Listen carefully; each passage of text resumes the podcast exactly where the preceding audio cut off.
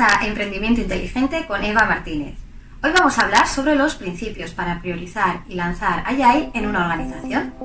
Estos principios nos van a ayudar a identificar dónde le interesa más a la empresa empezar con Agile, ya sean iniciativas estratégicas, áreas o equipos de trabajo. El principio número uno es orientarse a solucionar problemas. No debemos olvidar que el principal motivo para hacer un cambio en una empresa es solucionar algún tipo de problemas. Así que, en realidad, no estaremos simplemente introduciendo Agile, sino que estaremos solucionando algo que no va bien. Por ejemplo, en el flujo de valor, es decir, en los procesos, desde la idea hasta su uso por el cliente final. Y a lo mejor necesitamos obtener rápidamente feedback para poder mejorarlo en los siguientes pasos. El problema también podría estar en las personas, por ejemplo, un reto al que se enfrente la alta dirección. O además también podrían estar en los equipos de trabajo. Por ejemplo, cuando estos no están integrados transversalmente, es decir, que no son autónomos para poder entregar valor por sí mismos, esto podría requerir un rediseño organizativo para integrarlos en favor de los beneficios globales de la empresa. El segundo principio sería tratar a cada persona en función de su receptividad a Agile.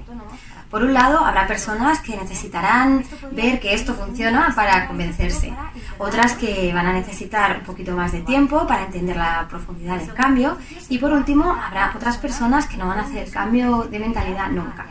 Cada persona es distinta.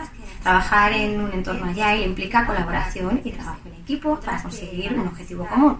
Así que es posible que Agile no encaje con un cierto tipo de personas a las que pues, les gusta andar sobre el resto o que prefieren que les digan qué hay que hacer, las que están muy seguras de cómo se está trabajando y no necesitan o no, no quieren hacer ningún cambio, Así que habrá que tratar a cada persona en función de cómo de receptiva sea Y para eso deberíamos empezar a trabajar con los early adopters, que son estas personas que están más abiertas al cambio y suelen ser eh, muy colaborativas por naturaleza.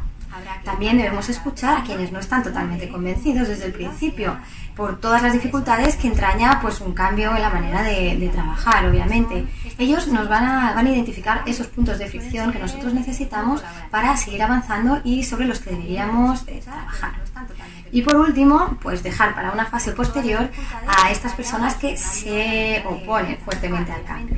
Ellos nos van a, van a identificar como estamos viendo, hacer una transformación ágil con éxito dependerá mucho de a quién involucremos y cuándo. Bien, otro principio que tendremos en cuenta para priorizar será hacer un rediseño organizativo para impactar sobre la cultura de la empresa. La estructura tradicional de equipos y roles determina los comportamientos de la empresa. Es posible que en una organización tradicional encontremos pues, falta de colaboración entre áreas distintas porque por el diseño organizativo pues cada área solo hace su parte, Tienen diferentes prioridades, es posible que encontremos personas cuyo objetivo siempre ha sido pues ser los únicos responsables de algo. Por eso es necesario hacer ese rediseño organizativo con equipos autónomos, multidisciplinares y pequeños, que tienen una misión conjunta y que están empoderados para tomar decisiones. Además, deberíamos incluir roles como el Product Owner, el Scrum Master y adaptar una nueva misión para los mandos eh, los altos mandos y los mandos intermedios, que entre otras cosas puedan ayudar a los equipos a trabajar, a que puedan fluir, quitando los impedimentos organizativos, creando el sistema que permita la entrega de valor al cliente final. Y bueno, pues vamos a hablar de todo esto más en profundidad en otros vídeos sobre los nuevos roles eh, en Scrum.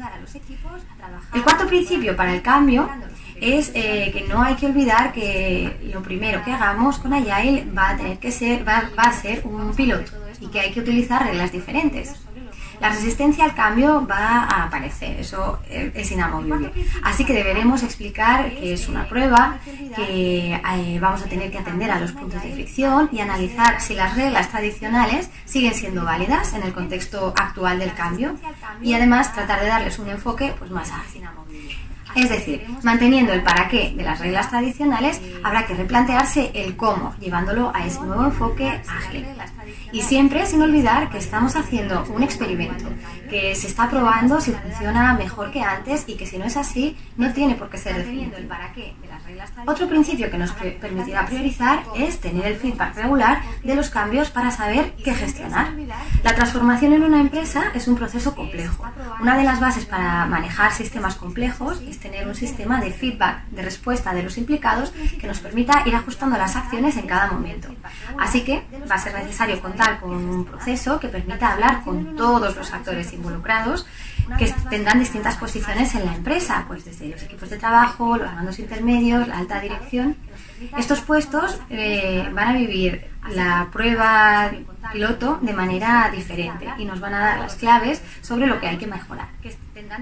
Para terminar, comentar que lo más inteligente para introducir una transformación agile en una empresa es hacerlo gradualmente, es decir, es decir, ir poniendo el foco en las distintas áreas de la organización que nos vayan, que nos vayan a permitir obtener lecciones aprendidas de manera paulatina para ir aplicándolas en las siguientes fases. Disponer de tiempo suficiente para escuchar a las personas implicadas y entender qué cambios se están produciendo o no en el sistema. Y de esta manera ir introduciendo AI poquito a poco en nuestra empresa. Muchas gracias y nos vemos en el siguiente vídeo.